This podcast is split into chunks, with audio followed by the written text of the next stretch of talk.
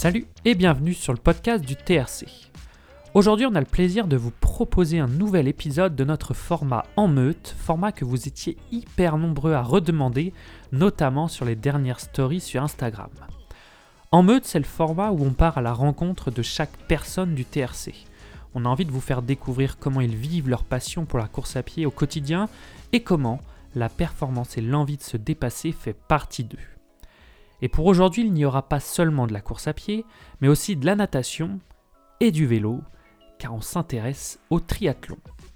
Pour cet épisode, on va vous faire découvrir Jawad qui, au moment où nous enregistrions, rentrait tout juste d'Agadir où il était devenu champion d'Afrique de triathlon.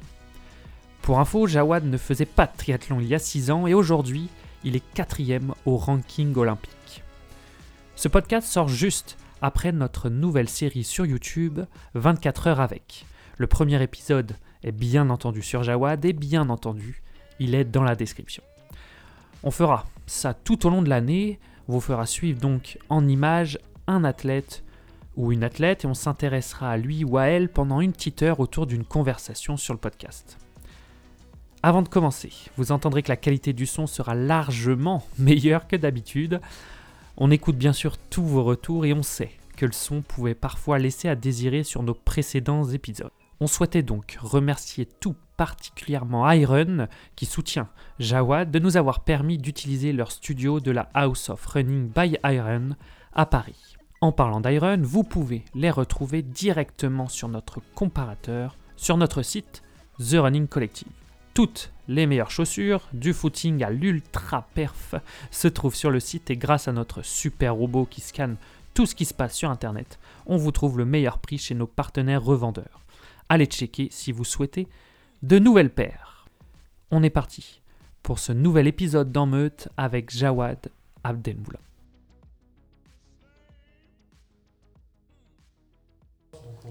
On va pas faire genre qu'on s'est pas qu'on s'est pas vu, euh, mais en tout cas nous euh, Jawad, bah, on est on est ravi que tu sois euh, là avec nous et première chose champion d'Afrique. C'est vrai que je rentre en France et j'arrive et c'est les premières personnes que je vois, c'est vous. C'est clair. Et ouais, effectivement, champion d'Afrique euh, il y a deux jours maintenant. Donc euh, ouais, grande, euh, grande fierté puisque c'était à la maison. Bah c'était ouais. au Maroc. Et une première pour, pour le Maroc de, de remporter ce titre. C'est clair, ouais. Toi, c'était un objectif de, ta saison ou alors euh, tu t'es dit il y a quelque temps, bon, c'est quelque chose que tu peux aller taper. euh. Bah Alors moi, euh, clairement, les objectifs de place, je m'en fixe jamais. Moi, je suis là, je, fais la course et je fais le mieux possible. Donc si je peux gagner, je gagne. Si je peux pas gagner, bah, je, me pose des questions pourquoi j'ai pas gagné? Donc clairement, là, étant donné que j'étais blessé, je, enfin, je le suis toujours.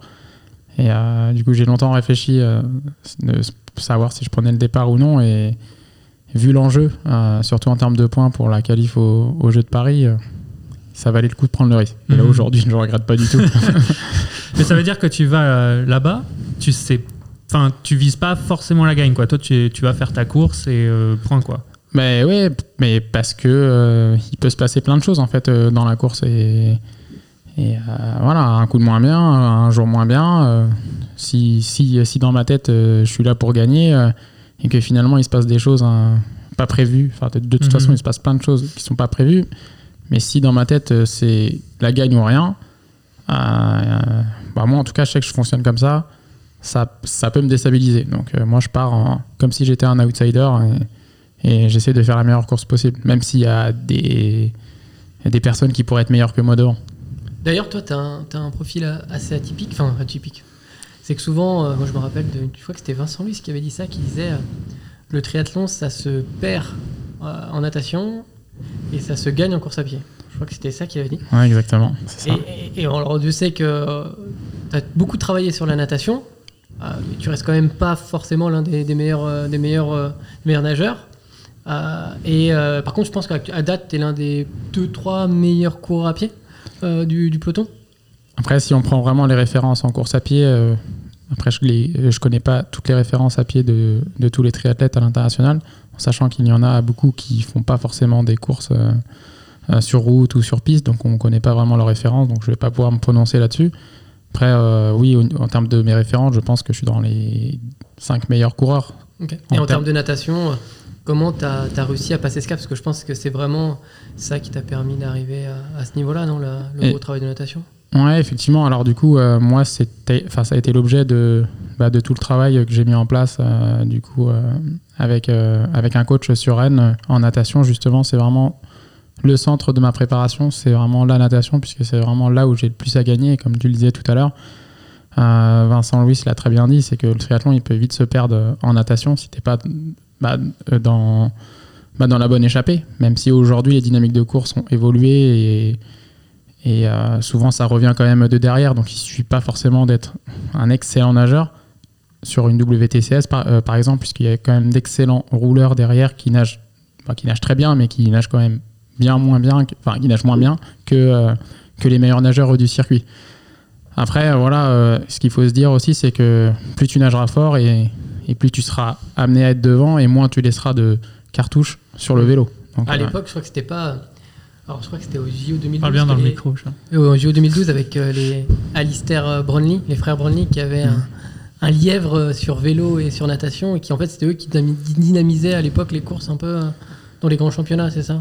Ouais, bah c'est vrai qu'ils bon, ils, avaient une certaine entente. Après, cette entente, elle n'était pas officialisée, mais effectivement, ils avaient créé une certaine entente avec des triathlètes d'autres nations qui ont des grosses qualités de nageurs et qui du coup se servaient de, bah, de leur qualité pour leur permettre de les positionner à, l'avant de la course, même si euh, les frères Brownlee, ce sont des très, très gros nageurs qui ont quand même de quoi être devant, mais s'ils peuvent ne pas faire la pointe, euh, ça, permet de les préserver et de rester dans les pieds et puis après euh, faire le job à vélo et partir en petit comité. Ça, c'est des stratégies qui ont été mises en place il y a quelques années. Aujourd'hui, c'est plus compliqué. Mmh. Et justement, là, tu nous parlais, on parlait de natation. Toi, à l'origine, tu viens de, de ce sport-là. Et euh, tu as commencé à 12 ans, je crois, euh, l'athlé. Et est-ce que euh, justement le triathlon c'était un objectif pour toi depuis toujours, d'avoir commencé en natation, puis en course à pied, puis le vélo, ou pas du tout Tu tu t'es un peu laissé couler au fil de l'eau toutes les années, toutes tes premières années en, en athlé et en natation? Alors non, pour moi le, triathlon ça n'a pas été le sport auquel j'ai pensé dès le début. Moi, on m'a inscrit dans un club de natation, c'était pour, pour apprendre à, nager, parce que voilà, moi je viens d'un pays où voilà, ils n'ont pas la chance de pouvoir euh, apprendre à nager euh, dans, le circuit scolaire. Et du coup, euh, en, France, c'est le cas, mais ils ont quand même voulu faire en sorte qu'on puisse se débrouiller, qu'ils puissent être sereins quand on va à la plage et qu'on puisse aller se baigner sans qu'ils aient trop de crainte. Et, et puis finalement, petit à petit, les entraîneurs de natation ont remarqué qu'on avait certaines, certaines qualités. Et, et nous inciter quelque part à continuer et à, éventuellement faire de la compétition. Et c'est comme ça que j'ai été amené à en, faire pendant une dizaine d'années en club et en compétition du coup. Euh, mais loin de là l'idée de, de m'orienter vers le triathlon a posteriori. Donc euh, c'était justement à ce moment-là, moi je pensais à, l'athlétisme, à faire de la course à pied. Pourquoi? Parce que euh, le, le, système scolaire français, il y a tous les ans euh, dès le CP, euh, les courses, euh, enfin, ils appellent ça les crosses du collège, les crosses de, d'école primaire, et puis j'arrivais à, plutôt bien m'exprimer, et, du coup, bah, on m'a orienté vers l'athlétisme. Et donc à ce moment-là. Tu, continues à nager aussi à ce moment-là? Ouais, je, continuais à nager à ce moment-là. Après, en fait, quand j'ai commencé l'athlétisme, c'était assez. c'était vraiment. il y a eu au moins six ans avant que je commence à, faire de l'athlétisme. Je me suis vraiment concentré sur la natation pendant au moins, je dirais, 7 ans, puisque les trois premières années, c'était vraiment de l'apprentissage. Et euh, à un moment donné, je me suis dit, là, enfin, les, les, demandes, en tout cas, et l'exigence, le temps demandé pour, euh, pour vraiment encore progresser en natation, ça devenait compliqué avec, euh, les études. À ce moment-là, j'étais au lycée. J'ai même fait du coup une seconde avec un emploi du temps aménagé de façon à pouvoir nager deux fois par jour. Mais bon, après, euh, c'était compliqué de pouvoir euh, réviser euh, pour, bah, pour avoir des résultats scolaires assez corrects. Bah, pour pouvoir quelque part faire les études que je souhaitais, puisque je voulais faire médecine d'ailleurs. Et du coup, j'ai dû un petit peu délaisser la natation. ça a été un petit peu compliqué à ce moment-là, et c'est là où je me suis dit, c'est peut-être l'occasion de se mettre à l'athlétisme qui demande quelque part un peu moins de temps euh, surtout euh, à cet âge-là, quand, on est en seconde ou en, première, on s'entraîne pas deux fois par jour en athlétisme. Donc euh, c'est là où j'ai fait le choix de, bah, de commencer l'athlétisme. Donc je continuais la natation, mais je m'entraînais moins. J'ai fait ça pendant trois ans, jusqu'en terminale. Et puis c'est euh, ma première année d'études supérieures, donc ma première année de médecine, c'est là où j'ai décidé de faire que de l'athlétisme. Parce qu'au début, à l'athlétisme, moi je touchais, enfin, je touchais à tout. Je faisais du saut en hauteur, je faisais du sprint, du décathlon, du lancer. Donc euh, c'est pour ça que c'est encore un sport que j'aime regarder à la télé. Hein. Je fais pas que. J'aime pas regarder que le demi-fond, euh, que les courses sur piste. J'aime bien aussi regarder les lancers, le sprint, les et puis les sauts. Euh, et puis un- et pourquoi j'ai fait le choix clairement de, de faire euh, que de l'athlétisme et pas de la natation, c'est aussi en termes de temps et puis en termes de, de potentiel. C'est là où je me suis dit en natation, euh, physiquement, j'ai moins de potentiel que physiquement en, course à pied. Euh, même si j'allais m'orienter, je le savais, vers euh, la course de demi-fond. Mais euh, au début, on nous incitait quand même à toucher à tout, euh, voilà, pour euh, pourquoi pas aussi euh, découvrir des talents euh, Mhm. En saut, euh, nota- en saut euh, notamment, puisque j'ai fait de la hauteur à un niveau plutôt correct. Moi, j'ai sauté 1m81 à la hauteur. Oui. C'était il y a un petit mal, moment ça. quand même. Mais... Tu fais pareil, Charles? Ah, pas du tout. Ah, il te demandait euh, ta taille vraiment, ta taille réelle. Ta vraie taille. Ouais, et puis oui, et puis voilà, et puis à un, à un moment donné, euh, moi j'ai pas réussi médecine. euh, Ça a, été, c'est- ça a été une année assez compliquée puisque c'était aussi l'année où il fallait se remettre en question, savoir ce que je pouvais faire euh, d'autre que, que des études de médecine. Après, j'ai essayé de tout faire pour réussir le concours. Je, bon, je l'ai pas réussi et c'est là où je me suis ré- réorienté, pas totalement puisque je reste un peu dans le même thème euh, en étant en s'orientant vers les sapeurs-pompiers puisqu'on reste encore dans l'aide à la personne mais bon on n'est pas du tout dans, dans, les, dans les mêmes compétences Euh, et euh, à ce moment-là bon voilà j'ai essayé de continuer de faire de l'athlétisme là j'étais vraiment centré sur le demi-fond et euh, ça a été compliqué de progresser parce que euh, à ce moment-là bah, moi pour moi c'était la priorité c'était d'assurer une carrière professionnelle déjà professionnelle je parle pas Mhm. sportive mais professionnelle euh, de carrière, enfin de travail en tout cas, pour avoir une retraite. Je sais pas si c'est, je sais pas si ça se dit aujourd'hui pour avoir une retraite. Ben, T'en auras pas. T'en auras pas. Euh, et puis et puis voilà, donc euh, à un moment donné, bah, j'ai décidé de de faire ma dernière année d'athlète en me disant, euh, je commençais, bon bah voilà, je, enfin je le dis, hein, je commençais à en avoir un petit peu marre de de tout le temps faire les crosses l'hiver, faire la piste l'été.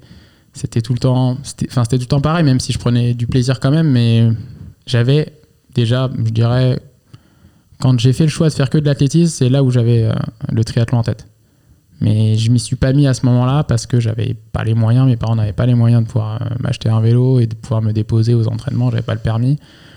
Donc euh, je me suis dit, bah, le but c'est, d'avoir un travail et puis de, de valider une stabilité du coup professionnel, d'avoir un revenu, de pouvoir louer son appartement, s'acheter ses meubles, payer son permis, s'acheter sa première voiture. Et c'est là où je me suis dit, bah, je fais ma dernière année d'athlète, je mets tout en œuvre pour, euh, pour progresser au maximum.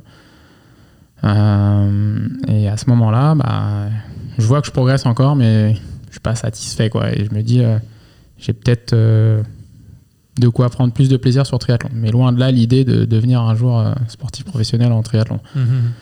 Euh, Et ça, c'est quand? C'était il y a 4 ans, c'est ça? 4-5 ans? C'était au championnat de France à Aubagne. Alors, quelle année c'était ça? C'était en 2016 Il me semble que c'est. Je n'étais pas présent. non, il me semble que c'était en 2016. Donc il y a 6 ans, à peu près. Ouais, c'est ça. C'était à Aubagne euh, il y a 6 ans. Je me rappelle même à la ligne d'arrivée, c'était euh, c'était euh, aux séries, parce que j'étais qualifié sur 1500 mètres. Et je me suis, je m'ai fait éliminer en série à même pas une seconde. Et j'en parlais avec Emmanuel Rudolph Levis, euh, qui lui se qualifiait en finale. Et je lui dis, euh, bon, voilà, je pense que c'est ma dernière course. Je vais sûrement m'orienter vers le triathlon. Parce que j'avais prévu justement deux semaines après un triathlon en découverte euh, qui a, a lieu à Angers. Parce que moi, je suis de Angers à la base et ils prévoient un triathlon euh, pour les non-licenciés, justement, pour quelque part voir si ça nous correspond.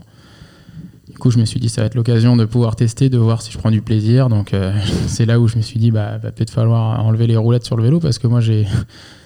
T'as jamais fait de vélo? Non, si, enfin, j'en ai déjà Non, fait. mais je veux mais- dire, euh, spo- même sportif ou du cyclisme ou des choses comme Non, ça. non, non, bah ouais, non, pas du tout. Moi, la dernière fois que j'avais fait du vélo, c'est quand j'avais 6 ans. euh, Ouais, c'est ça. Et je me rappelle quand on a enlevé les, les roulettes, quoi, et c'est tout. Du coup, euh, je me suis dit, bah, faut que je trouve un vélo. bon, à ce moment-là, je me suis dit, comme j'étais pas sûr de me mettre au triathlon, je vais pas m'acheter un vélo. Donc, j'ai réussi à trouver euh, mon partenaire qui me, qui, enfin, qui m'aidait dans, dans le running, François, qui, qui m'a permis de pouvoir me prêter un vélo puisque lui est triathlète. Et euh, du coup, je suis monté pour la première fois sur un vélo de course et euh, j'ai retrouvé euh, les carreaux de la piscine. ça faisait longtemps. Bon, il y a quelques restes quand même. C'est ça, je pense, l'avantage pour un triathlète euh, d'avoir commencé par la natation, c'est que on a Tu quand sais même des- nager, quoi. Enfin, genre, euh, bien, quoi. bah, techniquement, je pense Ouais. qu'il y a déjà des choses qui se sont, enfin, enfin, je dirais, ouais, presque même acquises. Après, il y a une, une technique à approfondir quand même, mais il y a, enfin, il y a déjà une gestuelle euh, qui est quand même, je pense, plus, euh, enfin, plus abordable quand on a eu une expérience en étant plus jeune que quand on commence euh, la Mhm. natation à, à un certain âge. Mhm. Euh, comme beaucoup de triathlètes d'ailleurs qui justement se mettent au triathlon, pas forcément pour faire de la grosse performance, mais, mais, en- mais pour se donner des défis et réaliser bah, des triathlons qui sont magnifiques, ce, ce qu'on peut avoir en France. hein. Et euh, qui du coup, enfin, c'est des personnes qui savent nager, mais qui du coup, euh, quand ils vont à la piscine, bah, c'est compliqué d'avoir les conseils euh, que tu peux avoir quand tu es en club de natte et que tu es jeune. quoi. Donc euh, c'est- ça qui est beaucoup plus compliqué. Donc après, bah, moi, du coup, en retrouvant les carreaux de la piscine, c'est revenu assez rapidement. C'est le vélo où j'ai vraiment eu du mal. Et finalement, bah, ce premier triathlon, donc c'était en 2016, c'est vraiment en 2016, je suis sûr maintenant. Et donc je gagne ce triathlon. Je, gagne ce triathlon euh, non licencié. Et, à la fin de la course, je me suis dit, je me lance au triathlon, mais je garde toujours quand même une licence d'athlétisme. Et à partir de ce moment-là, euh, j'ai pris une licence. C'est là où, j'ai- payé ma licence. J'ai acheté mon matériel parce que du coup, j'avais les moyens. Puisque, enfin, j'avais les moyens. Je gagnais ma vie, donc euh, j'avais de quoi acheter un vélo, acheter une combinaison. Et euh, voilà, donc j'ai fait mes premiers triathlons où j'ai pris énormément de plaisir. Et finalement, en fait, j'ai décou- en découvrant le vélo, c'est là où en fait, j'ai- mais, je me suis dit, mais tu cours moins qu'avant. Et t'es meilleur. Et t'es meilleur en course à pied. et c'est là où, bah, pff, après, il faut pas non plus trop réfléchir et il faut juste se dire que bah, il y a eu un changement et je, et je sais, et je sais d'où ça vient. C'est c'est ce que je faisais pas en course à pied que le vélo m'a apporté. Et je pense que c'est le volume. Le volume à, bas- à basse intensité. Moi, je faisais quasiment jamais de footing de, de 50 minutes ou d'une heure ou de sortie longue. Je faisais que des séances, euh, 20 minutes d'échauffement et des grosses séances sur la piste euh, pour préparer des 1500, des 800 et des 3000. Donc j'avais de la vitesse, quoi, mais je pense qu'il manquait de la caisse. Et le vélo, je pense, c'est ce qui m'a apporté la caisse. Même si on me disait, on m'a toujours dit, euh, mais tu as du potentiel euh, en, en athlé, il faut que tu fasses que de l'athlé, tu as le profil d'un gros coureur de 1500. Le triathlon, euh, ça va pas t- c'est pas que ça va pas te réussir, mais pour, pour eux, euh, ils, me voyaient euh, aller bien plus loin en- en- dans, dans l'athlétisme que dans le triathlon. Mhm. Tu les aurais fait mentir du coup? Bah après moi voilà j'ai j'ai pris en compte leurs conseils mais moi voilà après je, je, je fais les choses pour moi hein, je vais pas les faire pour les autres et moi j'étais convaincu que que déjà le principal c'était de trouver le enfin c'était de garder le plaisir et la motivation et là clairement le triathlon m'a permis de retrouver la motivation que j'avais perdue en course à pied. En plus, 2016, le tri doit avoir un peu le vent en poupe, non? Par rapport à, à avant. Je veux dire, ça commence à être connu. Enfin, il y a le. Je Ouais. faudrait que je retrouve la date de l'intérieur sport de Vincent Louis. Mais, Mais c'est ouais, dans ces. C'est euh, dans championnats de ces France eaux-là, non? à- au Mans. Ouais donc euh, si c'est ça, c'est- lié. Donc normalement, pense que c'est ça. C'est ça, bah 2016. 2016, euh, bah, c'est la date des Jeux de Rio. Et c'est là où Vincent fait deux au championnat de France de cross à, au Mans devant, devant Morad Amdouni. Mm. C'est Hassan Chadi qui gagne. Et Vincent, quelque part, euh, bon, bah, très connu dans le monde du triathlon, puisqu'il est à haut niveau déjà depuis très longtemps. Mais pour les coureurs à pied, c'était euh, c'était quelqu'un d'inconnu. Et, et c'est là où beaucoup, je pense, d'entraîneurs se sont dit que dans le triathlon, il y a peut-être des choses à, à, à- à observer et puis à, à s'intéresser, puisque bah, voilà, c'est quand même un triathlète à, la base. euh, comment il fait pour réussir à, à être au niveau des meilleurs coureurs français qui font que de la course à pied Mhm. Mais donc, toi, potentiellement, toi, ça t'a inspiré ça? Ah ben complètement. Ah ben oui, c'est vrai. En plus, c'était l'année où je me suis lancé au triathlon. Ouais. Moi, ça, ça m'a. Moi, euh, Vincent Louis, ça a été une grosse source d'inspiration pour moi. C'est clair. C'est pour ça que, enfin, au tout début, euh, j'étais, enfin, moi, c'est, enfin, j'ai été fan de lui euh, quand je le voyais. euh, enfin, je, je me disais un jour, j'aimerais être comme lui, mais de lo- loin de là, enfin, là, j'étais en train de rêver. Pour moi, c'était, Ouais. inaccessible. Et, et voilà, après, il a fait un, un intérieur sport. Et, et son intérieur sport, il n'a pas touché que le monde du triathlon. Ah non, non, il a touché tous les gars qui ont regardé Canal ce jour-là. Bah ouais, c'est clair. Tous les coureurs à pied, euh, ils ont trouvé ça. Il est, il- est hyper inspirant. et- moi, je me rappelle aussi du- de l'interview, de l'interview, de l'intérieur sport, pardon, de, de Bob Tari, qui a fait. Ouais. euh, pff, c'est quand tu perds ta motivation en course à pied, tu regardes l'intérieur sport de Bob Tari, c'est bon, tu, tu reprends les Tu baskets. prends un et- billet au Kenya et tu vas là-bas pendant 15 jours. c'est clair. Ouais. Mais on en parlait tout à l'heure, euh, justement, on parlera peut-être des classements et tout ça. Euh, nous, enfin moi perso, c'est un truc qui m'intéresse. Tu parles de, de Vincent Louis, l'inspiration. On avait parlé de ça aussi avec Manon Trapp, qui avait une, une italienne en, en inspiration, Mhm. euh, Batokyo, quelque chose comme ça, je crois. Euh, je crois que c'est ça. Mais euh, qui et donc Pas Tokyo, il jouait à Brest au foot. Non, je Ah, crois c'est pas que c'est ça. c'est Christian, Christian Bataki, Batokyo. Bataki, comme ça. Ouais, je sais plus. Balotelli. non, Euh. Mais euh, tout ça pour dire qu'elle l'adorait et aujourd'hui elle court avec.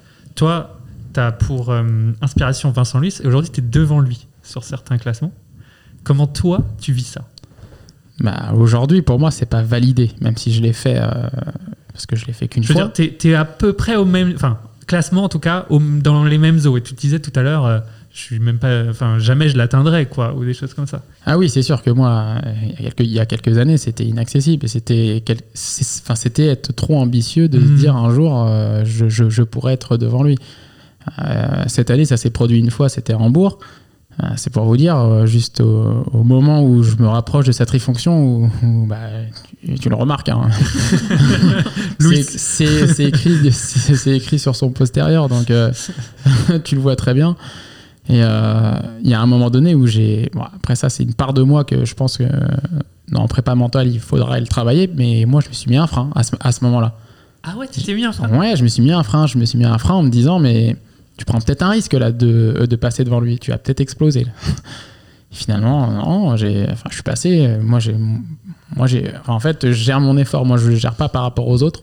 Je sais qu'il y en a beaucoup qui le font, après, ça marche peut-être bien pour eux, mais pour moi, je le fais pas par rapport aux autres, je, je, fais, mon, je fais mon effort, même si je dois être derrière au début, je, je l'accepte. Et euh, bah, à ce moment-là, je me dis, mais non, moi, là, je peux aller plus vite, donc euh, bah, je suis passé. Puis c'est là que je me dis, bon, j'espère que ça va aller au bout quand même. mais bon, voilà, mais comme je dis, c'est arrivé une fois, euh, c'est ar- c'est arrivé aussi, je pense, euh, avec tout le respect euh, que je lui dois, euh, c'est quelqu'un qui, je pense, euh, euh, était pas non plus à, au- à- son plus haut niveau. Donc euh, voilà, moi, j'ai pas 1% de, de, de son palmarès. Donc euh, aujourd'hui, je pourrais jamais affirmer que c'est quelqu'un qui, qui, qui Non, non, non, moi. non, non, je veux dire juste c'est symbolique, tu vois, Ah, de se dire il y a sûr. 4-5 ans, euh, bah, enfin c'était même pas un sujet de se dire un jour je courrai avec lui. Et aujourd'hui tu, tu l'as effectivement doublé sur une course, enfin voilà, c'est juste stylé, tu vois, de se dire, euh, de se dire ça. Enfin, on a tous été des gosses euh, plus, plus ou moins grands à se dire. Euh, euh, oh, bah, J'aimerais bien jouer avec Christian ce de ça, ça me rappelle, tu vois, parce que moi, Jawad, ça fait quand même pas mal d'années. Je sais pas quand tu arrives à Rennes et que tu as signé au HBA, mais ça doit être peut-être de 2017-2018. Ouais, c'est ça, 2017. Ouais. Et tu vois, je discutais euh, avec, avec Jawad et on disait déjà, waouh, si tu arrives à faire une D1 de triathlon, c'est énorme. Et je me rappelle, on disait toujours, ah, mais Jawad, euh, si tu vas, en, tu vas en D1, tu vas prendre cher parce que tu, vas, tu nages pas assez vite. Et le gars, maintenant, bah, il nous a fait mentir pas mal quand même parce que là, maintenant. Toi, t'as dit ça T'as dit ça toi Bon, moi, j'y connais rien au triathlon, c'est pas moi. avec, ce que, pas moi, mais- avec ce que tu viens de dire, Charles, là, justement, euh, avant euh, que je m'oriente vers la D1, on m'a toujours euh, incité à commencer par de la D2. Parce que euh, moi, voilà, j'ai- enfin, j'étais à, à Rennes Triathlon, j'ai été entraîné par Thomas Postic qui m'a énormément apporté en termes de, en termes de préparation et, et en termes de travail. Euh, D'ailleurs, je m'inspire encore de ce qui m'a de ce qui m'a transmis, puisque D'ailleurs, on fait, on, fait un- on fait en ce moment, on propose un plan d'entraînement par Postico d'ailleurs, à travers nos lots. SV1, SV2 là SV1, SV2. Je non, non, mais Thomas a des pas. grandes qualités euh, dans, euh, dans l'entraînement, il le sait, il sait que je le pense. Et, et, euh, et comment. euh, où j'en étais Sur Rennes Triathlon. Sur, Rennes Triathlon, voilà. Alors, du coup, sur Rennes Triathlon, bah, voilà, ils, ils, ils étaient en, dans- ils étaient en D2 et malheureusement, ils, ont, ils sont descendus. Au moment où je suis arrivé, ils, sont- ils étaient déjà descendus. Donc, euh, le but, c'était de monter en, en D2. Bon, on n'a pas réussi. Et euh, moi, là, j'ai été contacté par le club de D1. Et beaucoup me disaient, mais tu devrais passer par de la D2 avant parce que tu vas prendre une rouste en, en D1. Et moi, je suis là, je lui dis, mais j'ai 26 ans, euh, je vais pas faire, je, je vais pas perdre, enfin, perdre, non, mais Enfin, quitte à prendre des roustes en D1, mais au moins, je, enfin, c'est le meilleur niveau en, en France. Ouais, tu grandiras plus vite peut-être hein, Bah avec ouais, ces je, je sais, après, j'ai connu des triathlètes qui ont commencé euh, rapidement en D1 et compris euh, des roustes. euh, bah, voilà, après, euh, peut-être que c'était trop tôt pour eux ou je sais pas, mais moi j'étais convaincu que c'était pas trop tôt. Donc euh, voilà, j'ai bah, j'ai saisi les opportunités que j'ai pu avoir et bah, première D1, j'ai pris une rouste. Hein. Première D1, bon, je fais C'est quoi, 30. c'est quoi une rouste? Ça, veut dire quoi pour toi? C'est tu es vraiment loin du premier. euh, Bah, je sors, euh, je sors 64e de l'eau, on est 90 au, départ, donc euh, je suis vraiment dans le dernier tiers. Euh, après, euh, sur le vélo, bah, je suis troisième ou quatrième pack. Euh, après, je fais deuxième de mon pack et je fais, et je fais 32e, quoi, un truc comme ça, 32 ou 33. Et c'est là où bah, je me suis remis en question. Après, forcément, en fait, la, la- la D1, c'est pas les courses que tu fais euh, euh, dans le coin où où il y a du niveau, mais en fait, c'est la densité qui fait la différence aussi sur, le, Grand Prix français. C'est que il y a de, très bons nageurs ou, qui- ont à peu près tous le même niveau, enfin tous le même niveau, sauf euh, les vraiment mais les meilleurs nageurs. Mais il y a surtout aussi cette part d'expérience, de situation aussi, dans l'eau, à nager au contact des autres. Moi, les triathlons que j'avais l'habitude de faire, c'est je plongeais, euh, je faisais trois coups de bras, j'étais devant et j'avais et je pouvais, enfin, je pouvais placer ma nage. j'étais tranquille. Là, j'ai j'ai plongé, euh, j'ai fait trois coups de bras, euh, j'ai pris un coup, euh, un deuxième coup, etc. Donc là, ça te déstabilise. Donc bon, après, du coup, je me suis dit, il faut que, il faut que je me rattrape parce que là, je fais quand même quatrième de fin de l'équipe. Ils m'ont recruté pour faire des résultats. Bon, il y a eu quelques semaines après, il y a eu la deuxième étape à Quiberon. Bon là je fais des, bah, là je sors 18ème de l'eau donc là rien à voir mais du coup parce que du coup j'ai mis des choses en place suite à ce que j'ai observé sur la première course. Et euh, bon après euh, j'ai mis aussi un peu de temps à retranscrire mon, mon, niveau de course à pied sur, euh, sur un triathlon puisque c'est ça aussi c'est que t'as beau avoir un certain niveau en course à pied et, euh, et, euh, te dire que c'est bon là on pose le vélo euh, ça va être le meilleur coureur à pied qui va gagner. Ça c'est faux parce que il y, a, bah, il y a la natation avant, il y a le vélo avant. Donc, euh, si tu as laissé des cartouches en natation et tu as laissé des- encore plus de cartouches à vélo, c'est beaucoup plus compliqué de retranscrire euh, son niveau de course à pied euh, sur la dernière partie de course. Et c'est d'ailleurs ce qui m'est arrivé sur la première année. Euh, après, bah voilà, en fait, euh, plus les courses se sont passées et moi, je me suis inspiré de toutes les courses. Moi, je pense que ce qui m'a le plus aidé, c'est l'expérience. L'expérience des courses. C'est aussi le contenu de l'entraînement que j'ai augmenté progressivement. Et ça a commencé par, euh, par celui de Thomas Postic. Mais à ce, à ce moment-là, moi, je travaillais encore. Donc, j'étais pompier, du coup, à Rennes. Et euh, je voyais beaucoup d'athlètes de coureurs à pied qui couraient énormément. Enfin, pour moi, énormément, c'est. euh, ils font euh, C'est 80 Maël bornes. Sico, quoi. Ouais, voilà. il a combien Maël? Oh, elle est minimum à 120 bornes, euh, 120 bornes semaine, quoi. Ouais, voilà. Moi, j'ai, moi, ça, c'est- j'ai jamais fait de semaine à, à plus de 100 km. J'en ai fait une. Et franchement, j'ai, l'impression d'être encore moins bon que quand euh, je m'entraînais. Bah, à ce moment-là, euh, je m'entraînais. euh, cette année-là, c'était quelques mois avant les 10 km de houille. Moi, je faisais à l'entraînement, je faisais entre, je dirais entre 30 et 45 à, à pied. Mais par contre, je faisais du volume en, à vélo avec de la qualité et puis je nageais. Bon, à cette époque-là, je nageais pas énormément, je faisais 13 km par semaine. Et euh, beaucoup, vont, beaucoup vont croire que je faisais que de la qualité en course à pied, mais c'est faux. Je faisais quand même euh, des footings, je faisais de la qualité, mais j'avais quoi? J'avais une séance euh, un peu plus rapide en course à pied, puis une séance de tempo, et puis un ou deux footings. Voilà, c'était ça ma semaine. Après, j'avais cinq natations dans la semaine d'une heure, et puis je roulais quatre fois, et ça me faisait, ça me faisait 220, 250 bornes à la semaine. Et, euh, C'était par choix que tu faisais pas trop de kilomètres ou c'était par rapport au boulot C'était. euh, Bah, les deux, en fait. Et surtout par rapport au boulot, puisque quand tu as dormi 3 heures, euh, 3 fois dans la semaine et que tu fais 20 heures d'entraînement, moi perso, je préfère enlever 40 bornes à pied. Euh, D'autres, ils préféraient. C'est plus traumatisant que le vélo et la natation. Enfin, t'as un impact En plus. sol beaucoup plus fort, alors que là, c'est des sports portés ou pas portés pour la natation. Mais... Mais après, même, même sur le vélo, le truc, c'est que j'aurais pu me dire, bah, j'en fais, euh, j'en fais davantage sur le vélo, sauf que le vélo. euh, moi, j'étais encore tout nouveau sur le vélo, donc au début, moi, les sorties de 2 heures, euh, ça me tapait dessus quand même. hein. Je rentrais, Mhm. j'avais mal aux jambes. Donc, ça avait quand même un, un bel impact physiologique. Et, Et donc d'abord je l'ai fait parce que je voulais pas augmenter mon volume d'entraînement de manière radicale et puis c'est surtout par rapport au boulot. Moi je privilégiais vachement euh, la récup et surtout par conviction professionnelle. Quand j'arrive à mon travail, je, je veux pas arriver en étant fatigué parce que si j'arrive, je suis fatigué, euh, on commence la garde à 7 heures, tu pars, tu fais un feu de 4 heures. euh, En si- plus, t'es pompier, quoi. Ouais, t'es bah. pas le mec euh, dans un bureau où tu peux un peu pioncer derrière ton PC, quoi. Ouais, c'est ça. Donc, t'imagines, t'arrives, t'as fait ta grosse séance de VMA la veille au soir, t'as fait une séance PMA à, à vélo. Après, tu vas te coucher. euh, le lendemain, tu te réveilles à 6 heures, tu vas prendre ta garde, ça bip, tu pars pour feu d'appartement, il y a des gens à aller secourir. euh, si si t'es pas en forme, tu t'en voudras toute ta vie, quoi. Ouais, c'est clair. Si- Après, euh, t'as toujours tes collègues qui sont là, mais ils sont. Enfin, toi-même, avec ta conscience professionnelle, je sais qu'il y en a qui peuvent ne pas l'avoir, mais bon, chez les pompiers, c'est assez rare. Même si souvent, dans l'adrénaline, tu retrouves toujours de l'énergie, mais c'est quand même un risque à prendre parce qu'en plus de tout ça, tu peux te blesser. Donc, euh, moi, j'avais quand même envie de prendre des gardes en étant quand même le plus reposé possible parce qu'on fait quand même 24 heures de garde, tu sais pas si tu vas dormir la nuit. Mais et même s'il n'y a pas d'intervention la nuit, tu n'as pas le même- la même qualité de sommeil euh, Mhm. que quand tu es chez toi où tu sais que le bip il va pas sonner.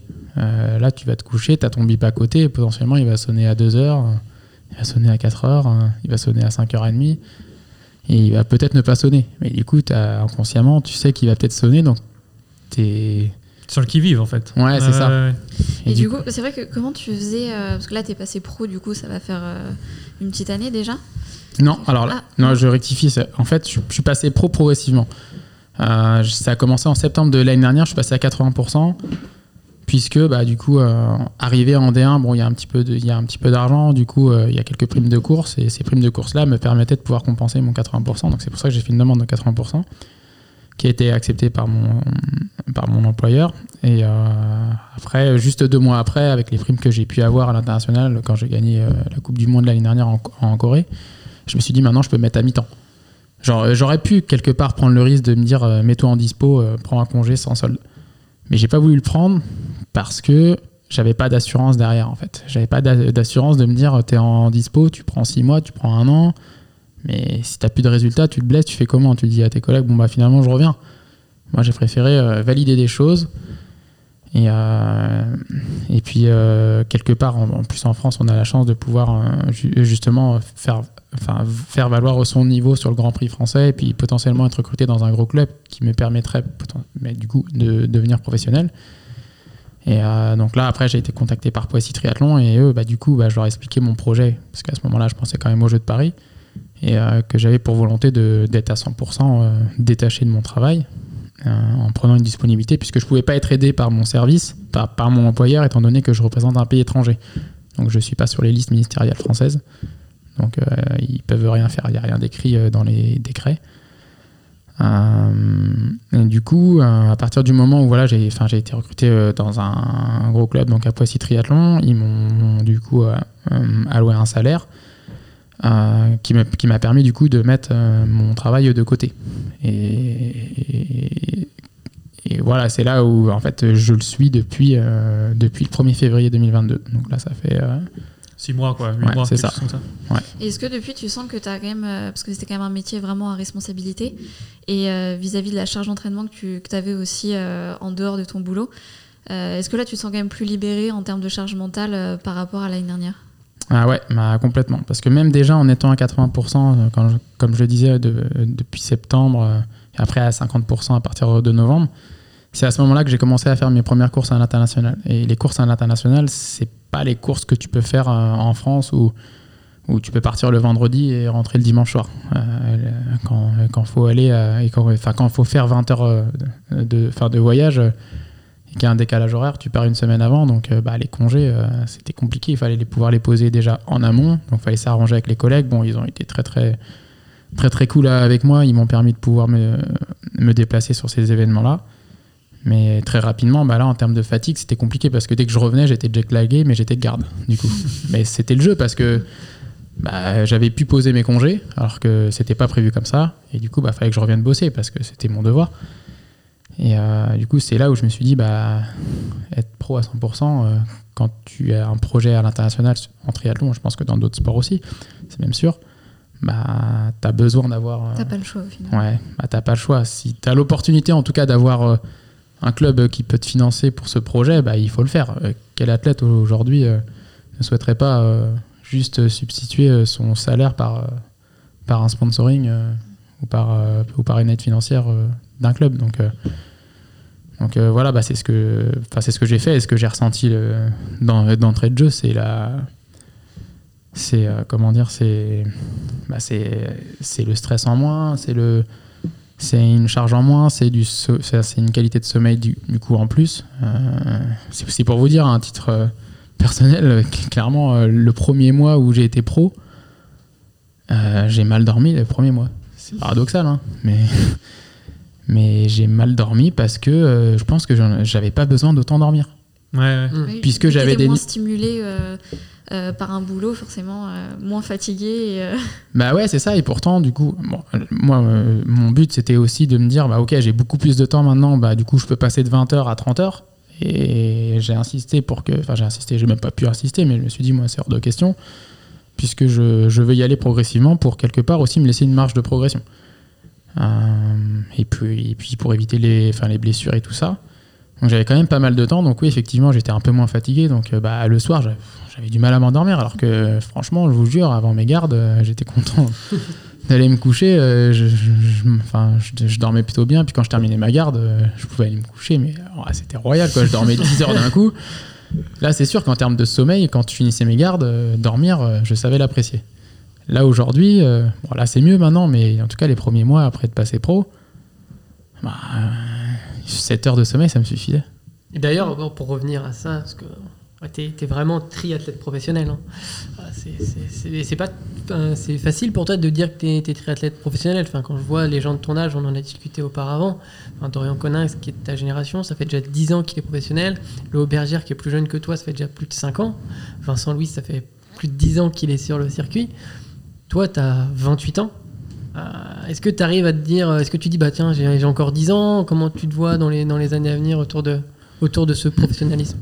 Bah, en termes d'expérience, je pense que oui, j'ai comme eux, j'ai bah, j'ai- leurs années à prendre en expérience. Après, euh, moi, j'ai pas leur. Enfin, moi, peut-être que je peux être plus vieux que certains qui sont pros déjà depuis un moment, mais je peux pas me dire que je suis plus vieux qu'eux. Du coup, que je, que je suis plus sage qu'eux et que et que j'en sais plus qu'eux. Euh, moi, justement, ça va être des sources d'in- d'inspiration encore aujourd'hui, et je pense à Dorian Coninx, puisque comme on est dans le même club, il m'a apporté énormément de choses, énormément de conseils, puisque j'ai beau avoir 28 ans, euh, je refais encore des erreurs et, c'est bien d'être entouré par des athlètes comme ça qui justement sont passés par les mêmes erreurs et qui me permettent aujourd'hui euh, d'éviter de, faire. Et c'est quoi les trucs qu'ils peuvent t'apprendre par exemple? Est-ce que tu as un exemple de ça? Euh, Je sais pas, une discussion que tu as eue avec ou euh, ouais, j'ai un, bah, j'ai un exemple, c'est par exemple quand on parle de toi, quand on par exemple euh, quand on parle de toi sur, euh, sur quelque chose qui peut être négatif, par exemple on, on va, on, on va te critiquer. Ouais, ouais, ouais. et ben ju- enfin, justement de pouvoir se dire que bah, si on te critique c'est qu'on parle de toi en fait. Donc que ce soit en, en bien ou en pas bien mais on parle de toi. Le jour où tu feras rien on parlera plus de toi. Ça c'est déjà une chose après c'est c'est toi tu le fais pour toi tu le fais pour toi et il y a et ce qu'on peut dire sur toi euh, bah, les gens connaissent pas non plus les circonstances Euh, si les gens parlent de toi c'est que quelque part euh, moi, moi, au début, je me disais rapidement, mais est-ce que c'est de la jalousie, mais ou est-ce qu'ils veulent me déstabiliser ou, ou je sais pas. Alors que, alors que non. hein, je pense qu'ils sont là, ils, sont peut-être aussi intrigués par par ma progression. Je pense qu'il y a justement à, à susciter vachement de bah, de suspicions, euh, notamment sur le dopage. Et euh, du coup, je pense que ça bah, ça les met dans une situation qui qui, qui peut se comprendre hein, et qui du coup bah ça, fait- enfin, ça fait parler, ça fait parler. Et toi, on t'a- critiqué là-dessus? Enfin, en tout cas, tu as entendu des, des trucs à droite à gauche euh, à, à ce sujet-là, quoi. Ouais, ouais, ouais, bah, sur le dopage, ouais. Ah ouais, ouais. C'est pas la première fois que j'entends ça. Moi, j'avais entendu ça avec Alice Finot aussi. En fait, les gens jalousent souvent. euh, en fait, tu vois, t'as- c'est un peu comme c'est le centre de formation, euh, la progression, les sélections jeunes. Tu vois, c'est tout ce, ce- ce petit, euh, ce petit classique, le, tu vois. euh, et toi, tu sors un peu des, des sentiers battus. T'es un peu le Franck Ribéry, le Steve Savidan du, du triathlon, tu vois, directement. C'est qu'en fait, t'as pas un, t'as un profil atypique et du coup, bah, en fait, ça interroge comment ce gars-là, il arrive. Oui et non, parce que t'étais quand même. Au, enfin, au championnat de France de d'athlé et tout ça. Tu ouais, vois, mais tu vois, le triathlon, c'est C'est- un c'est pas truc- le même sport, C'est pas le même sport. Je sais que c'est pas le même sport. Je pense que ça, il y a des jugements. Attends, le, je sais pas, je vais prendre. Il y a des gars qui étaient peut-être, ça fait que 15 ans qu'ils font du triathlon et ils Oui, ont toujours rêvé d'aller faire une WTS. Lui, il arrive, bam, il fait, il Ouais. fait podium quoi au bout de la première année. Ouais, mais tu vois, mais comme, euh, euh, euh, enfin, comme il a dit euh, juste à l'instant, euh, en athlé, euh, je, enfin, je l'ai eu aussi, Oui, notamment. Euh, euh, Ah oui, je me rappelle, ah oui. ah oui, mais il y a- mais il y a eu aussi à Tolé-Morlaix. Ouais, parce que moi, je voulais en parler de cette année. C'est 2019, ça. Ouais. Les deux. Ouais. Parce que moi, je t'ai découvert, je disais ça à Oriane, euh, sur le live commenté par Yacoub. Yacoub. Ah bah, Yacoub, le Ah, roi. ah, J'ai failli prendre une cartouche, moi j'avais failli me faire disqualifier. à, cause, à cause de la voiture Ouais. Ah, De la moto De la qui- moto. ouais. Yacoub euh, encourageait, je crois, c'est ça Ouais, il a encouragé. mais- Il a dit, ouais, j'ai failli prendre un carton jaune. et euh, et ouais, moi, je t'ai découvert là. Et, euh, et un truc moi, que j'avais- que, que- qui m'avait pas mal, enfin qui m'avait impressionné, c'était la foulée. Genre, ta foulée, je m'étais dit, mais le mec est en train de voler, là, genre. tu sais Je pense que c'est la plus l'une, ouais, je pense que c'est la plus belle foulée presque mondiale. Moi, j'ai rarement vu euh, Ouais. une aussi belle foulée, quoi. Eliud Kipchoge quand même. Ouais, mais lui, c'est le, c'est le goth. c'est- le goat. Ça, c'est les chaussures, ça. mais, euh, mais moi, c'est là où je t'ai découvert, euh, où euh, je sais plus quel temps tu fais, mais c'est un truc euh, de cinglé. 28-44, je me rappelle. Voilà. C'est- ton- d'ailleurs le prix du débardeur euh, TRC qu'on a. C'est vrai, c'est vrai. C'est drôle. Et euh, c'était ton premier 10 km, celui-là ou C'était mon deuxième. Deuxième. Ouais. Et après, tu fais Houille, euh, donc où tu bats ton record Ouais, aussi. Deux mois après.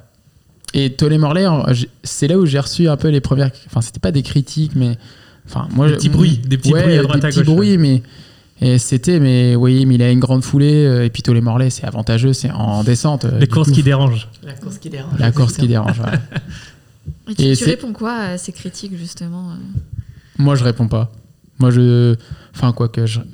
En fait, quand c'est sur les réseaux, je réponds pas. Quand euh, on peut me le dire en face, bah, je vais le justifier en, en disant juste, euh, bah écoute, euh, j'essaierai de te prouver que j'arriverai à le faire euh, sur un, y sur a un des gens parcours. qui sont venus te voir en disant genre ouais t'es dopé quoi. Non. Non, Ah non. non, Jamais. non, non, Ce genre de gens, gens font pas ça. non, non, non, non. C'est plutôt euh, bah, ton ascension euh, un peu entre guillemets fulgurante euh, euh, nous a mis euh, quand même euh, des interrogations. Voilà. Après, souvent, les gens, ils se rendent pas compte de toi, personnellement, tout ce que tu mets en place pour arriver là. Eux, ils voient juste les résultats qui évoluent et euh, tu ça. ta Non, progression, mais... sans voir aussi euh, le côté perso. Mm. Ah, tu fais bien de le dire, Oriane, puisque c'est vrai que beaucoup croient que j'arrive de, fin, de nulle part, mais j'ai quand même un. Enfin, j'ai commencé par la Bah, c'est clé. ça, c'est ça, ça le truc, est- c'est que les crosses, ça fait des années que je les fais. Enfin, en Euh, cross, je sais plus, là, en 2016 ou 2017, tu finis 17ème ou quelque chose comme Ouais. ça, non, en France. Enfin, je veux Ouais. dire, c'est pas. Bah, les premiers cross que j'ai fait, euh, j'étais. Mon premier cross au championnat de France de cross cadet, mais j'en rappelle, je fais, je fais, je fais 160. C'était mon premier cross. Après, j'ai fait 100, euh, 114, euh, après 50, euh, 27e, 17e, Oui, c'est régulier. C'est 12e, régulier. 7e. Ah oui. Et, oui, et voilà quoi. Enfin, à aucun Rien de moment. normal, quoi.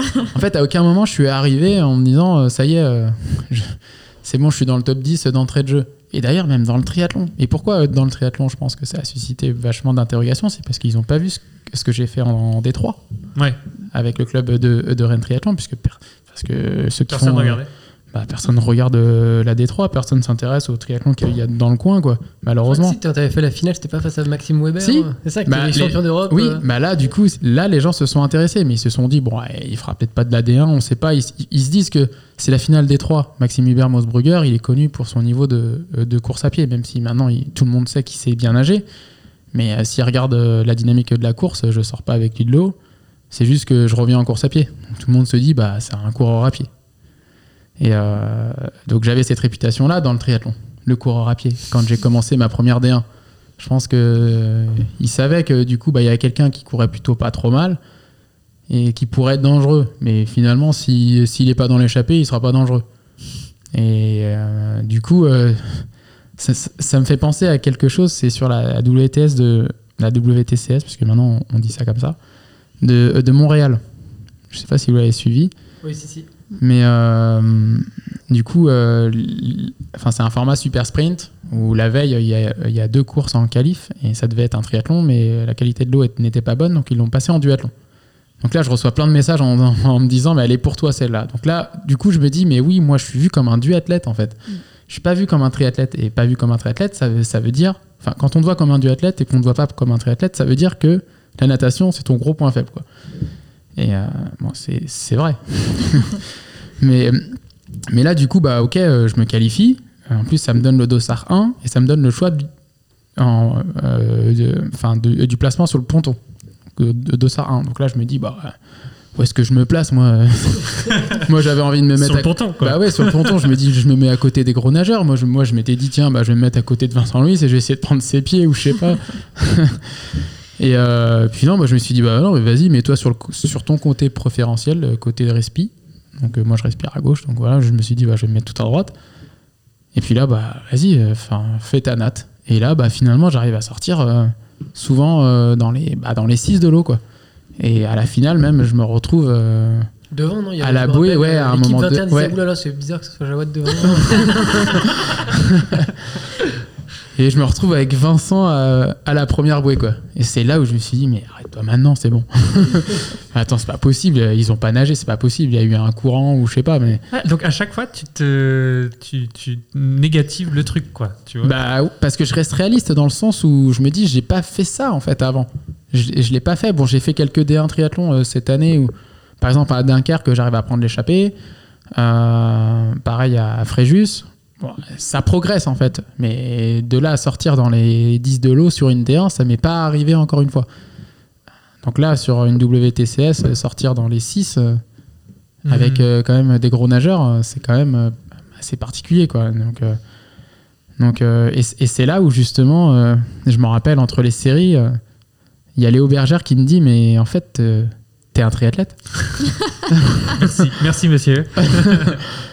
Léo Bergère qui me dit ça, quoi. Et du coup, euh, il me dit Mais, mais, eh, eh, j'ai regardé la vidéo là, euh, de la finale, mais putain, t'as eu un start euh.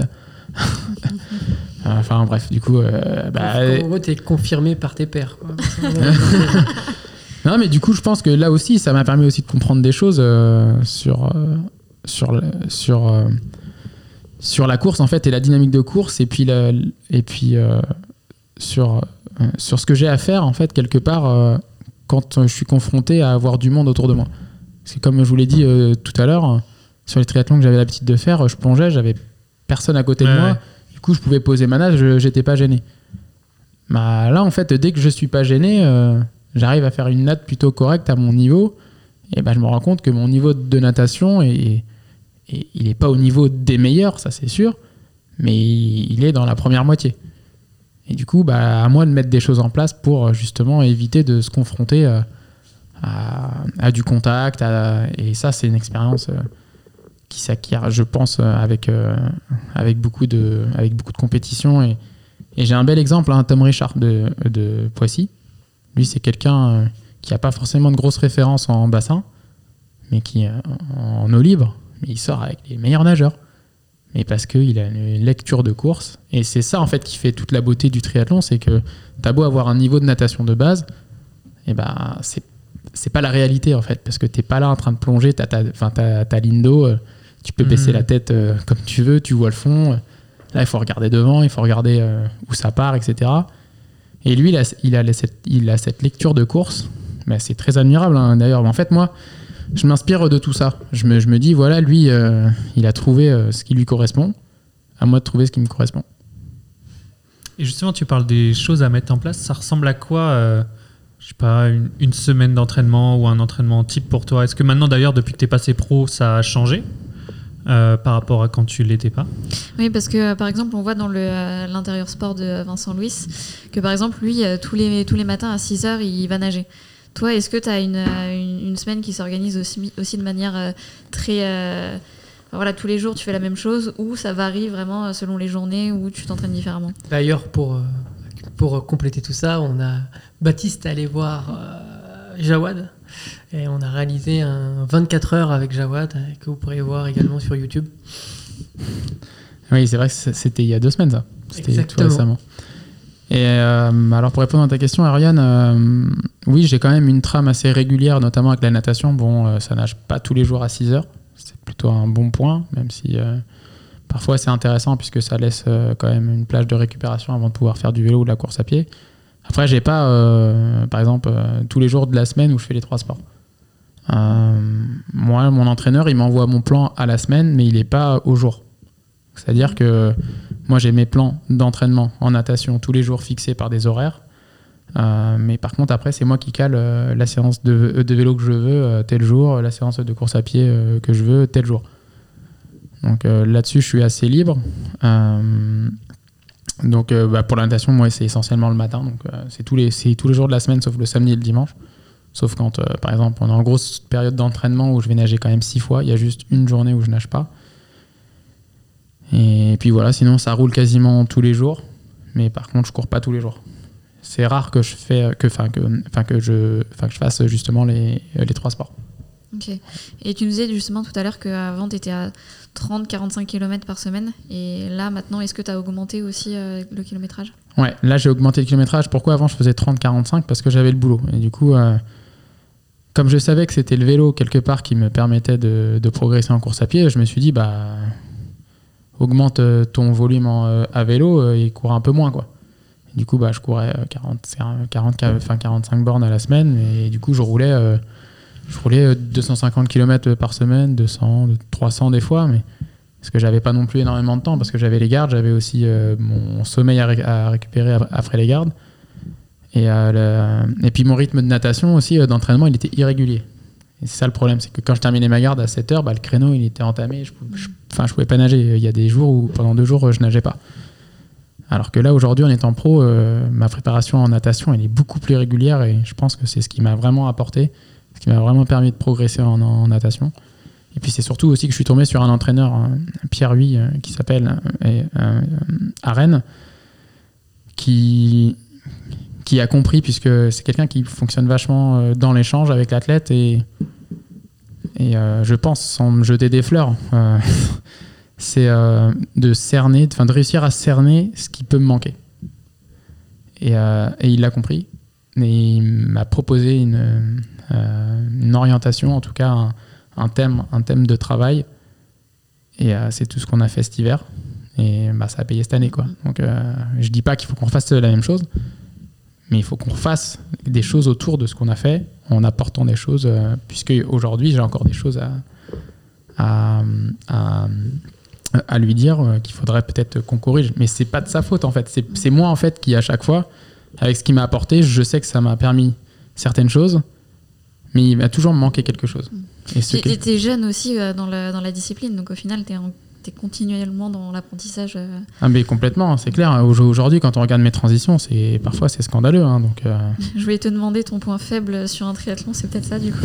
bah, au début, euh, ça l'était. hein. Si tu m'avais vu sur mes premiers triathlons, tu rigolerais. hein. J'arrivais même pas à enlever la combinaison. je, là, je, je trouvais, mais, je trouvais plus euh, la lanière. J'arrivais pas à, à l'enlever. Donc quand tu arrives devant tes, enfin c'était sur un aquathlon, tu arrives devant tes chaussures, tu peux pas les mettre parce que t'as pas enlevé ta combi. Ah, c'est drôle. Une fois sur un duathlon, ce qui m'est arrivé, ça, ça vous allez rire, hein, c'est euh, de pas avoir enlevé les chaussures avant de monter sur le vélo. Ah oui Donc je vous laisse imaginer le moment où tu prends ton vélo, T'appuies sur les pédales. non, tu sautes sur ton vélo et que là que tu te rends compte qu'il y a les chaussures vélo et que tu as encore tes baskets. Là, à ce moment-là, tu te sens vraiment. Voilà, T'as fait comment? Bah, ce que j'ai fait, c'est que j'ai bah, j'ai j'ai appuyé avec mes running sur les, sur les chaussures. Et quand j'ai pris un peu de vitesse, euh, je, je les ai enlevés, euh, je Ouais. les ai mis euh, dans ma trifonction, les chaussures. Mais Parce que tu peux être disqualifié, non Après. euh, Non, non, non, à partir du moment où tu les balances pas, Ah ouais, si tu les gardes avec toi et que tu les reposes dans le parc, euh, c'est bon. Mais c'est pas à une reproduire boule, quoi. quoi. non.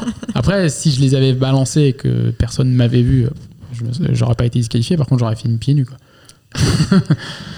Et bon, mais ça, c'est quelque chose. euh, voilà, c'est des choses que j'ai fait aussi. euh, Enfin, j'ai fait euh, des erreurs aussi à l'entraînement. hein, c'est des automatismes à prendre. Même si pour beaucoup, ça peut paraître très simple hein, de se dire, mais pourquoi il a pas pensé à enlever ses chaussures Ah, C'est quand même là-bas, c'est pas compliqué. Ouais, mais C'est- la lucidité aussi. Enfin, tu Il a- penses peut-être à autre chose. euh, Tu penses à autre chose, t'es là, tu vois qu'il y a le pack qui part, t'as pas envie de, de- de le louper. Ouais, c'est ça. Puis c'est surtout qu'il y avait aussi quelque, quelque chose qui a joué, c'est que sur duathlon, ça m'est arrivé plusieurs fois de ne pas mettre les chaussures vélo, de mettre juste des pédales classiques avec une sangle. Donc à ce moment-là, là, tu les enlèves pas. Ah oui. Donc euh, le jour où tu mets les chaussures vélo, bah, là, faut pas oublier de les enlever. Bah bien sûr. Mais euh, tout ça, finalement, tout ce que tu apprends, les erreurs que tu fais et tout ça, euh, c'est pour t'emmener donc vers Paris 2024. Euh, toi, c'est ton objectif là, je veux dire, à moyen terme maintenant, parce que ça, ça va arriver bientôt. Ouais. Euh, D'y participer déjà, je suppose? Ouais, euh, d'y participer. Et puis, euh, bah voilà, au, vu de la progression, euh, j'ai désormais envie de- j'ai désormais envie d'avoir de l'ambition et, et je me dis que si j'arrive à suivre une progression encore constante, pourquoi pas aller chercher une médaille? Parce qu'on en, on en parlait en, en off, mais est-ce que tu peux juste nous expliquer l'histoire? On va juste faire peut-être la liste olympique et dire, euh, dire déjà comment ça fonctionne. Les différents rankings, par Ouais, les, exemple. les différents rankings et, euh, et toi, où est-ce que tu te trouves quoi? Alors, euh, bah, pour se qualifier au jeu, il faut, il faut du coup être dans, en, en individuel, il faut être dans le top 51 sur un ranking qui commence euh, deux ans avant les Jeux. Et ce ranking-là, euh, donc euh, c'est sur, ah, c'est à travers certaines courses, donc les WTCS, les coupes du monde et les championnats continentaux, parce que tout ce qui est coupe continentale, coupe d'Europe, coupe d'Afrique, coupe d'Asie, ça, ça compte pas. Enfin, ça compte pour le pour le classement mondial, mais le classement mondial te permet juste de rentrer sur les grosses courses.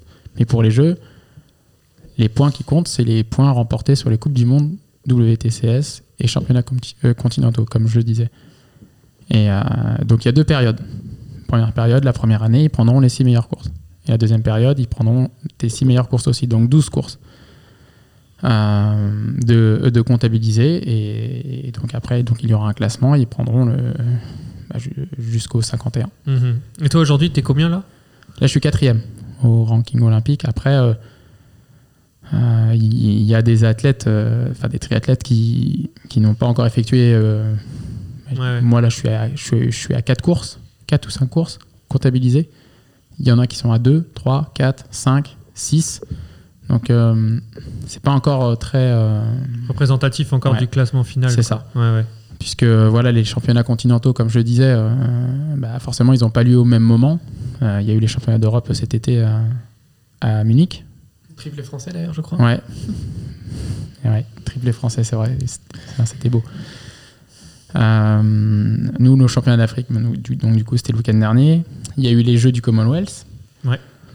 Euh, ça compte aussi pour les Jeux nous on n'aura pas de Jeux africains donc euh, du coup ils vont les remplacer ils vont remplacer cette course par euh, un championnat d'Afrique en- en format sprint euh, Il n'y a pas eu les championnats d'Amérique encore. Il y a eu les championnats d'Asie. Donc voilà, donc c'est pas encore représentatif, mais ça donne quand même eu- eu- une idée. Après, il y a aussi euh, un paramètre qui est important, c'est que une nation ne peut avoir que trois dossards maximum. Mhm. Donc les, na- donc les nations qui dominent quelque part le triathlon dans le monde, comme la France, l'Espagne, euh, l'Allemagne, euh, l'Australie, euh, la, la Grande-Bretagne, eux potentiellement ils auront plus de trois athlètes dans le top 51 et du coup ça va ça va ça va augmenter le nombre de- enfin ça va ça va aller au-delà de- des 51 Ouais, tu disais que c'était 66 pour Tokyo, c'est ça? 65 ou 66 le dernier prix à Tokyo en individuel Ça va, t'as de la marge du coup. T'as 60 places. après euh, il y a- pas l'œil. Après, il y a aussi quelque chose qu'il faut savoir, c'est que euh, une qualif au jeu, c'est pas à titre euh, personnel. Un dossard aux Jeux Olympiques, il est attribué à la nation.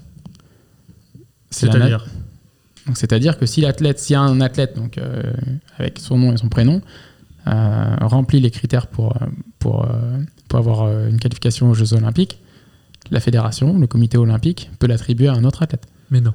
Si. Même si c'est ton nom et ton prénom. Oui. C'est fou ça. Ouais. Et pourquoi il le ferait? Enfin, il y a des... T'as déjà vu ça? Enfin, t'as déjà entendu parler de ça? J'ai pas d'exemple. Euh, après, euh, par exemple, euh, y Ça a veut dire que si t'es 20 au ranking, euh, là on peut te voir, enfin tu, tu peux ne pas participer au JO et voir quelqu'un d'autre de ta nation participer. Bah, je crois que les Français, euh, Pierre Lecor, Benjamin, euh, le- Dorian Conin, Claude Bergère et Vincent Louis, ils étaient tous les quatre euh, dedans. Et en fait, c'est le sélectionneur qui a choisi les trois. Ouais, parce qu'il y a que trois dossards maximum. Donc euh, après, euh, il me semble qu'il y a aussi l'exemple de Tyler Spivey, euh, l'américaine, qui était euh, première ou deuxième au ranking euh, olympique, qui n'a pas été prise. Bon après là, il y a, j'ai pas tous les faits, j'ai- enfin j'ai pas les tenants et aboutissants de, de cette histoire, mais euh, euh, parce qu'il y a le relais mixte en fait. Et le relais mixte, euh, les athlètes du relais mixte doivent faire la course individuelle. Donc il peut y avoir des stratégies mis- euh, mises en place. Euh, du coup, ces stratégies, justement, si, euh, enfin, je sais pas, l'athlète qui est, bah, qui, euh, qui est pro- enfin, la- l'athlète qui est premier au ranking olympique peut-être que dans le relais, il n'est pas utile. Enfin, c'est un exemple. hein. Et du coup, ils préféreront peut-être prendre le septième du ranking olympique, qui justement permettra d'aller chercher une médaille au, au relais mixte. Ok, ok. Après ça, c'est vraiment le, c'est le souci des grandes nations. Les plus petites nations, en théorie, j'ose espérer que, que le niveau fera qu'ils sélectionneront le, euh, l'athlète le plus performant du moment. Après, il peut y avoir aussi une blessure. L'athlète est blessé, bah, c'est, Oui. l'autre qui prend le dossard. C'est comme euh, le test event. Il y, a un, il y a un exemple très concret, très concret en France, Da- Davidos. C'était pour les Jeux de Rio qui a décroché un dossard au test event l'année d'avant et il n'a pas été pris au jeu de Rio. Mais parce que le, le dossard, comme je l'ai dit initialement, il est attribué à la nation. Mhm, mhm. Et la nation est libre de l'attribuer à l'athlète. Même un test event qui est propre à une. C'est précisé, hein. Ouais. Euh, c'est précisé que le dossard, il, attribu- enfin, il, a remporté le dossard. Mais je pense que c'est propre, à, propre au triathlon, parce que je pense qu'en en France, euh, t'as pas ça, quoi. Enfin, si t'as pas fait les minima, euh, tu peux pas prétendre à. En athlète, tu Ouais, en athlète, je pense En athlète. C'est propre au triathlon, ouais. Il y a peut-être d'autres sports, mais en tout cas, euh, dans le triathlon, après, je, je pense que je ne connais pas tout, mais c'est quelque chose qui, euh, qui est possible. Mais je, je pense que c'est vraiment plus probable lorsque deux, enfin, on va prendre l'exemple de deux athlètes qui sont rankés à quelques places.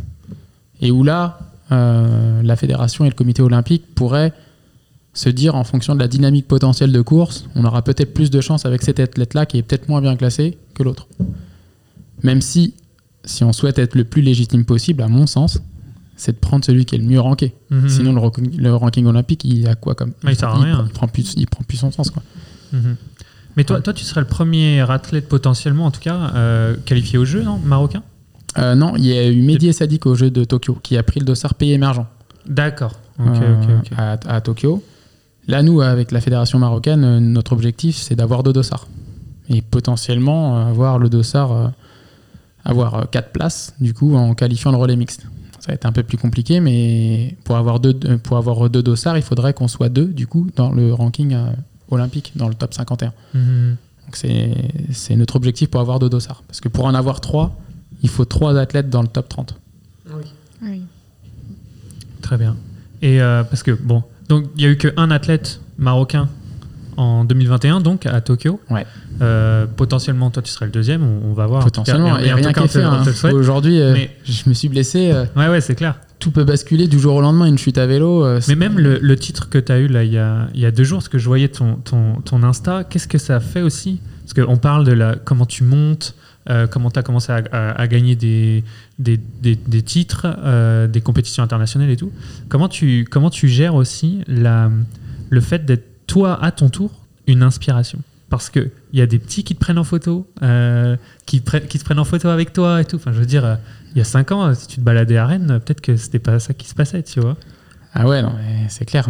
J'étais le premier à aller voir Vincent Louis pour lui demander une photo. Tu vois, je veux dire, c'est ça, c'est pas évident à vivre, je suppose, ce, Ah ce ouais, genre de clair, truc. Ça me fait penser à ce qu'on a vécu à Liévin d'ailleurs. Euh, parce qu'on s'est croisés au resto juste après la course et du coup j'ai discuté un peu avec Vincent et je lui ai dit euh, Tiens, est-ce que tu veux que je te montre une photo de toi et moi de, Il y a quelques années, c'était au cross à Saint-Galmier. Ah ouais, il est sur on ton Insta, on l'a, on l'a, on l'a. je lui montre la photo, il fait euh, Non, mais attends, on, on en refait une, attends, on en refait une. et là, du coup, moi je l'ai pris en me disant C'est lui qui a voulu faire une photo avec moi. non, je rigole, mais. Mais c'est vrai. non, non, non, c'était une, petite blague, mais c'est oui, effe- effectivement, de, de vivre ça, là, de voir euh, tout- tous ces jeunes euh, me prendre entre guillemets pour, euh, pour Bah, leur source d'inspiration. Ouais, ouais, oh, bah, c'est super, enfin, c'est enfin, flatteur et c'est un honneur pour moi de pouvoir leur apporter euh, rien que ce petit bonheur de, 'fin, de se dire sur Instagram de reposter ce qu'ils ont. euh, c'est une valeur, ça. Ouais, c'est ça. Parce que moi, je, enfin, je me mets à, la- à leur place à l'époque, euh, j'aurais rêvé que Vincent Louis repartage euh, Ah, c'est clair, ma publication. c'est clair. Et du coup, euh, bah, de pouvoir le vivre aujourd'hui, mais c'est, excellent. Et, et je me dis, je me dis, puisqu'on me l'a beaucoup dit, ces moments-là dans le triathlon, puisqu'il y a tellement de courses, il peut se passer tellement de choses. Euh, j'ai chuté à Pontevedra, je me suis blessé du coup à Valencia. Là, je suis encore un peu blessé. Je sais pas ce que ça va donner euh, euh, par, euh, par la suite, mais quand il y a des bons moments comme ça, il faut, Faut kiffer. il faut kiffer à fond. Ouais, ah, ouais, clair. ah ouais, ouais, il faut vraiment kiffer, profiter de ces moments-là parce qu'il y en a, en pas beaucoup et, Et c'est lui qui m'a, celui qui a vraiment insisté euh, par rapport à ça, c'est Pierre Lecor. Pierre Lecor qui m'a vraiment dit il faut vraiment profiter des bons moments parce qu'il n'y en a vraiment pas beaucoup.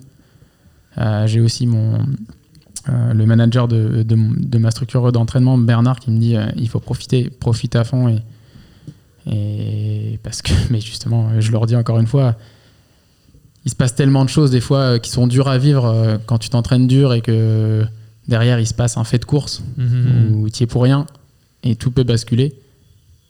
Euh, Là, c'est- là c'est dur. Et, et d'ailleurs, l'année dernière, du coup, euh, quand tu as fait ton, ton entrée sur le circuit international, tu as gagné ta première manche de Coupe du Monde. Et euh, c'était quoi ton sentiment à l'arrivée? Bah, mon sentiment à l'arrivée, c'était de me dire, mais, C'est quoi ce bordel? Mais non, mais euh, est-ce que je- que j'arriverai à le refaire un jour? Ah, t'étais déjà dans. Est-ce que je vais le réussir à le faire un jour? Mais est-ce que tu as savouré Non, mais sur le dans le sens où je me croyais pas pouvoir le faire un jour, enfin Ah. le refaire un jour. C'était euh, bah, tout s'est aligné au- aujourd'hui, quoi. Même si voilà, j'ai eu quand même des, des, bonnes sensations sur les courses d'avant, mais pour donner ce résultat-là, Mm. gagner une Coupe du Monde, j'aurais jamais espéré un jour pouvoir. Ça t'a fait prendre euh, confiance en toi, un résultat comme ça? Ouais, clairement, ouais. Mais ça a mis un peu de temps. Parce qu'au début, euh, enfin, je me suis dit, mais Coup de poker. poker, ouais, tu sors un peu de nulle part. euh, T'arrives là, tu la claques, celle-là, tu te dis. qui aurait espéré, euh, qui aurait parié pour que je puisse euh, la claquer, quoi. Je pense qu'il y en a qui se sont dit, bah voilà, t'as le niveau à pied. C'est ça encore une fois. T'as le niveau à pied. Mais oui, mais mon niveau à pied, euh, j'ai mis du temps à le retranscrire. Ouais, ouais, ouais. Et, euh, et petit à petit, maintenant, oui, j'ai pris confiance en me disant, euh, euh, maintenant, euh, l'adversité, euh, elle, elle, elle m'effraie moins. Même si il y a eu, comme je disais euh, tout à l'heure, ce moment avec Vincent Louis. Et pourquoi Vincent Louis Parce que ça a été ma source d'inspiration. Du coup, j'ai eu ce blocage. Et ce blocage-là, tu vois, c'est un petit manque de confiance en moi que j'ai eu sur, sur, ce moment-là. Et c'est ce manque de confiance que j'ai ressenti quelque part à la fin de la Coupe du Monde à Tangjeong que j'ai gagné. Mais voilà, je, je sais que c'est passager et, Ah, demain ce sera de bonne guerre si on, si on, enfin, si on arrive à se reconfronter et puis, et puis que le meilleur gagne. Quoi. C'est sûr que c'est- c'est l'expérience aussi qui te manque sur des, euh, sur des courses internationales comme ça. Tu, tu viens d'arriver sur circuit, donc euh, il faut que tu puisses faire tes preuves aussi, même pour toi-même, et pour euh, te rendre compte que tu es capable d'être aux avant-postes euh, plus d'une fois. Ouais, c'est ça. Et puis c'est surtout que j'ai- toujours eu du respect pour les athlètes qui ont, qui ont un certain palmarès. Et, et comme euh, je leur arrive pas à la cheville aujourd'hui, euh, je me dis, bah voilà, vas-y par étapes.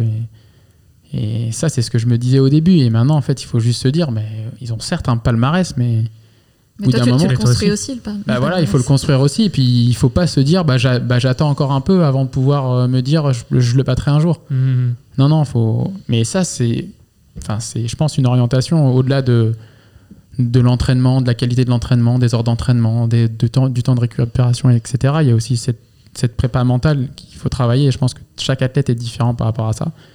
Il y en a beaucoup qui pourront se dire, mais qu'est-ce que je m'en fous, moi, que l'autre il soit meilleur, euh, si je peux le battre, euh, je le, je le rebattrai encore une deuxième fois, c'est sûr.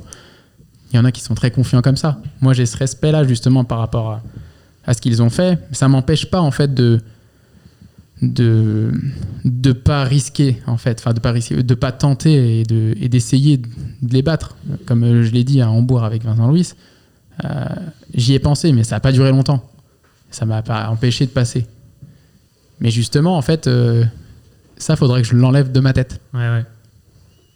mais voilà c'est des comme je disais tout à l'heure euh, le volume d'entraînement l'augmenter progressivement la partie psychologique la partie mentale prépa mentale c'est des choses que c'est des marges de progression, je pense, que j'ai abordées pour, euh, pour encore progresser. Mhm. Tu fais zéro prépa mentale pour l'instant?